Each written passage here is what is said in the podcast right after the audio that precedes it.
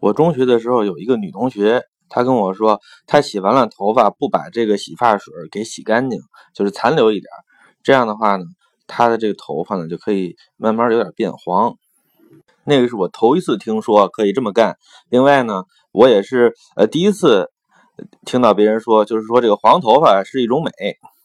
威尼斯的这个些普通民居呢，一般都是这种红色的瓦屋顶，是有一个坡的。但是这个坡上呢，有在有一些房子顶上有一个口，然后从这个口出来呢，有一个小小的木平台，木头的一个平台啊，然后上面是一圈木栏杆，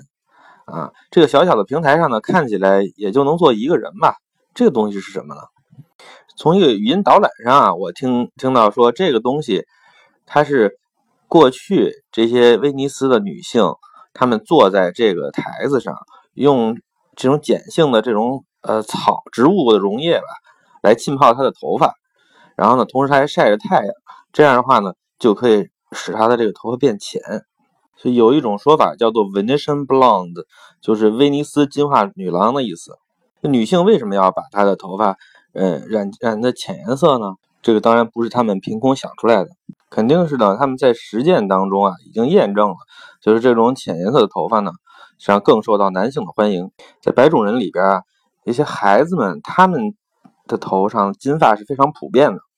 但是呢，成年人当中金发的比例非常低，而且呢，嗯，你看到的金发呢，多数应该是染的，而不是天然的。在人长大的过程当中呢，这种呃色素呢会逐渐沉淀在他的头发上，所以他的头发一般来说呢都会逐步的变黑。所以金发实际上可以认为是一种青春的象征。而且这个，我认为它并不是一种文化现象，而是呢已经被编入到了男性的这种程序当中。至少在白种的男性啊，他们先天就有这样一种程序，就是他们的大脑啊会对这些金发的女性更感兴趣。这是一种很容易识别的年轻的标志。咱们呢书接上回，回到第四次十字军东征的故事。威尼斯的两百一十艘船，一万名水手。载着一万名十字军战士到达了君士坦丁堡的海上，这原本啊不在他们十字军的计划之内。十字军的名义上的大领导教皇对攻击基督徒的事情是严加禁止，但是呢，十字军的各方参与者呢却有充分的理由来做这件事。从现实的角度呢，这个威尼斯人啊给十字军提供了船只给养。但是呢，他们没有得到充分的付款。从十字军的角度上呢，他们又欠威尼斯一笔款子，需要呢从什么地方找到钱来还钱？而且呢，这个十字军实际上已经被威尼斯人绑架了，因为他的交通工具、他的各种粮草吃喝，全都是由威尼斯人来承担的。从战争的正义性的角度上呢，十字军和威尼斯人呢，他们也有自己充分的理由。嗯，他们和这个。拜占庭的王子亚历克塞站在一起，要救出亚历克塞的父亲，并且呢要废黜篡篡权的伯父。从宗教的角度上，拜占庭人虽然也是基督教徒，但是他们不服从罗马教廷，所以呢他们并不是十字军真正的教友。咱们来盘点一下双方的力量。十字军这边统帅是伯尼法斯侯爵，他是前任圣地的守护者耶路撒冷王的弟弟。他也是拜占庭皇子亚历克塞的妹夫的哥哥，所以帮亚历克塞夺回皇位呢，跟他是有关系的。另一位统帅呢是弗兰德斯的鲍德温，他是另一位耶路撒冷王的妹夫。十字军真正的领导威尼斯执政官，时年九十七岁的丹多罗丹老爷子，指挥了两百一十艘战舰组成的舰队。君士坦丁堡城里这边呢，统帅。是当时的拜占庭皇帝皇子亚历克塞的伯父，也叫亚历克塞，史称亚历克塞三世。他手下有一万五千名士兵，其中呢有五千是精锐的卫兵，叫做瓦良格，和咱们的这个辽宁舰航空母舰的原名是一样的，叫做瓦良格。瓦良格呢，拜占庭人对维京人的称呼。换句话说呢，这些瓦良格人实际上呢，就是由诺曼人。和一些东欧的一些维京人组成的，嗯，不是君士坦丁堡人，但是呢，他们战斗力非常强。除了他们呢，当时君士坦丁堡当中的居民大概是五十万人。你可以想一下，五十万人当中呢，这个壮年的男性，我认为至少应该有十几万吧。我有的时候想啊，这十几万壮年如果被武装起来了，那我还不得把这一万十字军打成渣渣呀？但是呢，和历史当中经常我们看到的情况一样，这些老百姓呢，他们没有办法对敌人进行有组织的反抗，就好像这个李自成打北京的时候一样。当时北京城里面的老百姓，人数是巨大的，但是呢，他们并不会参加到啊反抗这个李自成的这个战斗当中去。原因是什么呢？因为一般老百姓认为啊，这个事情和他们没关系。你想城里一个皇帝。亚历克塞外边一个皇子也是亚历克塞，那你们谁上台谁下台，对于我来说还不都是一样吗？第一轮战斗呢，首先发生在郊区。我们前面说过呀，这个君士坦丁堡的北面呢，有一个这个安定的湾，叫做金角湾。在金角湾的对面，和君士坦丁堡隔金角湾相望的这片地方呢，叫做加拉塔。加拉塔这个地方啊，现在其实很繁华呀，是一个这个老街、传统街巷。啊，里面熙熙攘攘，然后是一个逛街的好地方。加拉塔呢，上面山顶上有一个塔，啊，但是注意，这个塔不叫加拉塔，而是叫加拉塔塔。加拉塔这个地方呀，扼守着金角湾的这个北岸的这个口部。从加拉塔到这个君士坦丁堡的城墙的某一个城塔楼之间呀，有一个这巨大的铁链把金角湾封住，这样的话，这个敌舰就无法进入了。啊，这样的话呢，相当于君士坦丁堡呢，就可以有一有一面是不需要防守的，有这个大铁索横在这里。所以十字军的第一步呢是要占领加拉塔，然后呢切断这个铁索。拜占庭军呢是在这个城外迎敌啊，啊，然后十字军的骑士呢是从他们的这种登陆舰上，上次说的登陆舰的船舷突然打开，然后直接冲上岸去啊。哎呀，这个时候拜占庭军大惊啊！这个十字军的战法确实是这个非常的这个威猛，所以这个拜占庭军就开始往这个加拉塔的这个城里面撤退。他们一边撤着呀，然后一边这个十字军就在后面是紧随其后啊。所以他们前面进去还没来及关城门，这个十字军就从后面冲了进去啊。所以这个加拉塔呢，在这个一二零三年的七月就被十字军夺得了。这样的话，十字军是获得了第一个胜利，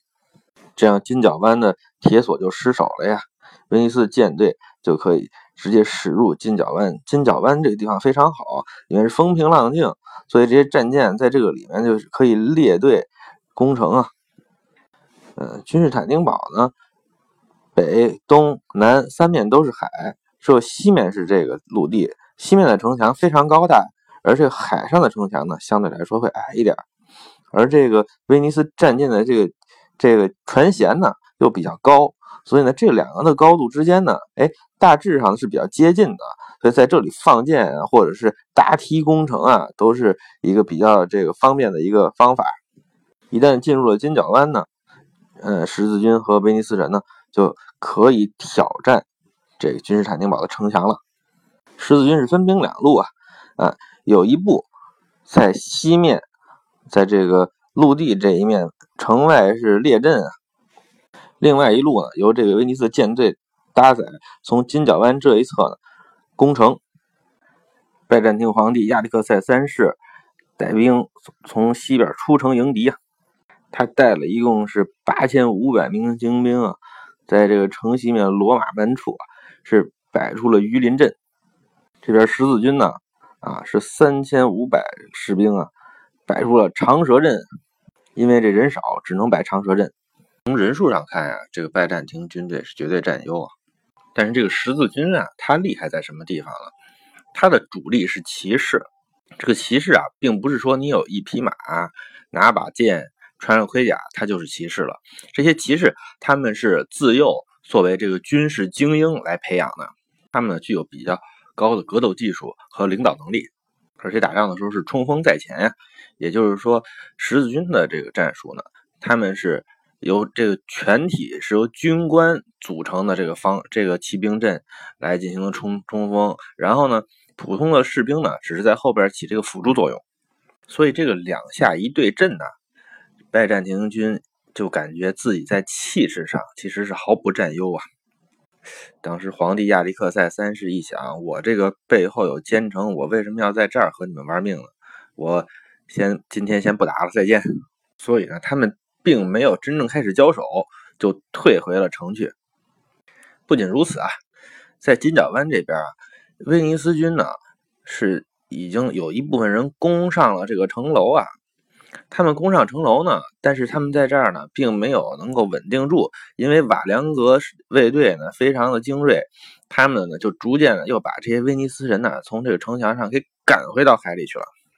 威尼斯人一看不妙，就开始呢进行火攻啊，在这个火势的掩护下，向这个舰战舰上撤退。这一放火不要紧，烧毁了大概是有个一平方公里的这个面呃城市的面积啊。咱们可以看出来，当时在这个，嗯，这个拜占庭的这个城里面嘛，这个房屋非常密集，而且这个防火呢是比较差的。这些房子呢，主要当然都是木结构的了，他们就很容易被点着，而且呢，一烧呢，这个火势就控制不住。这一把火下去呢，有一万五千拜占庭人已经无家可归了。哎，这个时候呢，皇上那边呢，又又这个相当于是一下没打，就从外边撤回来了。这个时候呢。这个君士坦丁堡里面的这些这些这个社会各阶层坐不住了，因为啊，他们之前觉得这场战争跟他们没关系啊，但是呢，现在他们遭到了这个切身的损失，然后这个家园遭到焚毁，所以呢，这种不满的情绪呢，就在这个城里呢，是这个呃朝野当中呢就传播开来啊。亚历克塞三世一看这个形势非常的不妙，他呢。于是就从国库里啊拿带了一笔巨款，然后带着珠宝细软出逃了。他这样一走，朝中无主啊，整个这个拜占庭帝国呢也就无心再继续和十字军对抗了。这时候呢，拜占庭的朝廷呢就把被囚禁的这个老皇帝伊萨克二世给请出来复位了。伊萨克二世啊是亚历克塞三世的弟弟，王子亚历克塞的爸爸。他这时候呢，双目失明，健康状况一般啊，啊，把他就从这个皇位上就扶到皇位上来了。这十字军啊，听说里边已经变天了，他们就提出来一个要求，让我们啊辅佐的这个皇子亚历克塞登基，成为第二个皇帝啊。这样的拜占庭帝国呢，就是两个皇帝，叫双皇。嗯，这个东西呢，就是两个皇帝，在在咱们中国看来是不太可能的哈。就是除了武则天和她的老公啊，这个唐高宗之间曾经短暂的这个分享皇位哈，叫天皇天后。但是我们一般不会出现说两个皇帝啊同时在位的。但是在这个罗马的这个传统当中呢，嗯，这个两个皇帝是比较正常的，因为他们过去最早的时候，这个执政官就是两个人嘛。他们是要反对独裁的嘛，所以他们这个执政官就是两个人。所以后来呢，有了这个皇帝之后呢，嗯，也经常会出现有两个皇帝的情况啊。而且呢，这个伊萨克二世和他儿子啊亚历克塞呢，他们是父子嘛，所以他们两个同时当皇帝，这一老一少啊，一一瞎一一明，这两个这个配合的挺好，嗯，所以呢，这样的话呢，里边拜占庭的朝廷呢就同意了，说让那好吧，让这个亚历克塞啊王子皇子继续。嗯，回到我们这儿来当这个和他爸一块当皇帝吧，啊，这样的话史称亚历克塞四世。哎，这样的话呢，就实际上就实现了和解嘛，啊，双方并没有打得特别的狠，啊，就实现了和平，这也是一个可喜可贺的事儿。亚历克塞四世呢就进城了，他进城的这个首要工作呢，就是要履履行他之前对十字军的诺言，啊，什么二十万银马克，啊，什么五百骑士的供养。啊，诸如此类。亚历克塞到国库一看，说：“哎，这国库怎么这么空啊？”那可不嘛，因为之前亚历克塞三世呢已经带钱逃跑了，所以亚历克塞四世啊是到处筹钱呀，啊，大概筹了这有十万个银马克吧，离他原来承诺的还差一半。他就开始啊到处找这个带金银的这些文物啊，有些这个有的上千年历史的这种古埃及的啊。还有过去罗马时代的这些，嗯，人像啊、神像啊，这种都被他给熔毁，用来这个榨取金银了。这一下，他在这个拜占庭朝廷和这些百姓当中的这个人望暴跌啊。到了八月份呢，嗯，十字军呢和亚历克塞皇帝呢他们就是联军啊，出去剿灭这个原来这个拜占庭过去的这个皇帝亚历克三四代三世的势力啊。这个城中无兵啊，就发生了这个暴乱。这个暴乱是针对谁的呢？它不是针对这个威尼斯的这个海军或者是十字军战士的，因为这些暴民啊，他们没有能力去攻击军队，他们攻击的呢是威尼斯在或者是那些意大其他的意大利和西欧国家在这个君士坦丁堡城内的这些侨民。这些侨民啊，他们数量巨大。嗯，应该是光威尼斯人呢，在君士坦丁堡当中就有一万侨民左右啊。他们自己有一个类似于租界的这么一个街区啊，有这么几条街，这地方都是他们的人啊。在之前的冲突发生的时候呢，他们其实并没有安全，并没有受到威胁，因为当时的城里的秩序呢还在这个呃政府的这种管理之下。但是现在呢，由于这个呃城里发生了权力真空啊，所以就暴乱就发生了。然后呢，暴徒就去攻击。这些，呃，这些侨民啊，这些拉丁侨民，为了报复对这侨民的攻击啊，威尼斯人和十字军呢，就对这个城内进行了反击啊。他们反击的方式呢，哎，居然是放火。哎，这个威尼斯人呢，非常擅长火攻啊。哎，你可以想象诸葛亮或者周瑜啊，这一把火，哎，不要紧，这蔓延十分广阔。足足有这个四分之一的君士坦丁堡这么大一个城市啊，被这个火焰吞没啊，这可以说是一场巨大的灾难。哎，如果说呢，第一次的那把火呢，烧来的是和平的话，这一次这把大火呀，烧来的就是祸患。这样的话，君士坦丁堡的居民啊，和这些外来的十字军和威尼斯人呢，就再也无法调和了。到了来年呀，也就是一二零四年的一月。拜占庭的元老院啊，就彻底和威尼斯人翻脸了啊！他们在选新皇帝，他们开始选了一个叫做卡纳布斯的人为帝，但是呢，他不干啊。然后他们就选了一个叫做都卡斯的。这个都卡斯呢，在这个城里呢是有一定威望的一个军事领导啊。他呢，就是等于登上了帝位啊，把这个之前的这两个皇帝啊，就是伊萨克二世和亚历克塞四世呢，全都给抓起来了。哎，这爷俩呢，在狱里边呢，相继呢就都莫名其妙的死了。其中呢，这个老的伊萨克呢，嗯，不知道是怎么死的，有可能是自己病死的啊。但是这个亚历克塞呢，是被这个勒死的呀。这个都卡斯呢，他的名字也叫亚历克塞，史称亚历克塞五世。所以呢，呃，当你看到这个拜占庭皇帝亚历克塞三世、四世和五世的时候呢，你千万不要认为他们是一个家族、一个世系的。啊，相反呢，他们实际上是互相敌对的这么三个皇帝。亚历克塞五世上台之后呢，啊，他首先干的一个事儿呢，就是拒绝再支付十字军的这个赔款，这样就引发了十字军的再次攻城。其实呢，第一次十字军攻城的时候呢，并没有发生特别激烈的武装冲突，但是这一次呢，这个打的就非常激烈，整个这个战争是全面升级。这个时候呢，守卫这个君士坦丁堡的瓦良格卫队，他们作为主力呢，就扛不住了。这个瓦良格呢，他们是这个领工资的雇佣军啊，啊，他们可能之前呢，对这个工资收入水平呢，不是特别满意，但是呢，哎，他们反正也就是这个呃上班嘛，当兵吃饷嘛，也没有特别的在意。但是这个时候要玩命的时候，他们就开始要条件了啊。他们就是要更多的这个工资，但是这个时候呢，这个嗯，我们前面说过呢，国库已经被榨干了，这个拜占庭朝廷也拿不出钱来来供养他们，所以呢，这个时候瓦良格呢撂挑子，这样的话呢，实际上这个城市的防御就崩溃了。到了七月十三日呢，十字军就完全控制了这座城市，这之后呢，就发生了人类历史上最不堪入目的洗劫之一啊。因为啊，之前讲和的这段时间呢，很多的这个十字军将士和威尼斯威尼斯的水军水手啊，都已经那个进城旅游过了。哎，这个里边什么地儿有钱，什么地儿有宝物啊，哪是富人区，哪是穷人区，他们早就已经看清楚了。